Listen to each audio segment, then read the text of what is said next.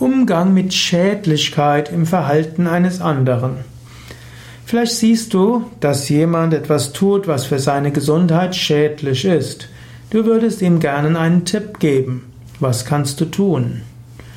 In vielen, vielerlei Hinsicht musst du überlegen, ist das überhaupt meine Aufgabe? Sehr viele Menschen tun Sachen, die schädlich sind für sie selbst. Und viele wissen auch über die Schädlichkeit ihres Verhaltens. Es ist nicht unbedingt die Aufgabe, das jedem zu zeigen. Eventuell kannst du einen kleinen Tipp geben, eventuell einen Hinweis, eventuell dem Menschen ein Buch zum Geburtstag, zu Weihnachten, zum Namenstag schicken, zum Jubiläum. Und so könntest du darauf hinweisen. Eventuell könntest du etwas erzählen, was du gerade gehört oder gelesen hast, was wie zufällig auf den anderen auftrifft, äh, zutrifft, ohne dass du das genau thematisierst. Eventuell kannst du darüber sprechen, wie jemand in deinem Verwandten- und Bekanntenkreis irgendwo eine schlechte Angewohnheit überwunden hat.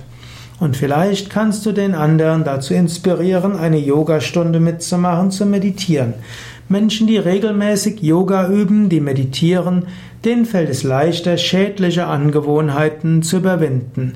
Wer Zugang findet zur eigenen Intelligenz und zu seiner Mitte, der wird automatisch oder fast automatisch ein gesünderes und zuträglicheres Verhalten machen können, wird bessere Gewohnheiten entwickeln.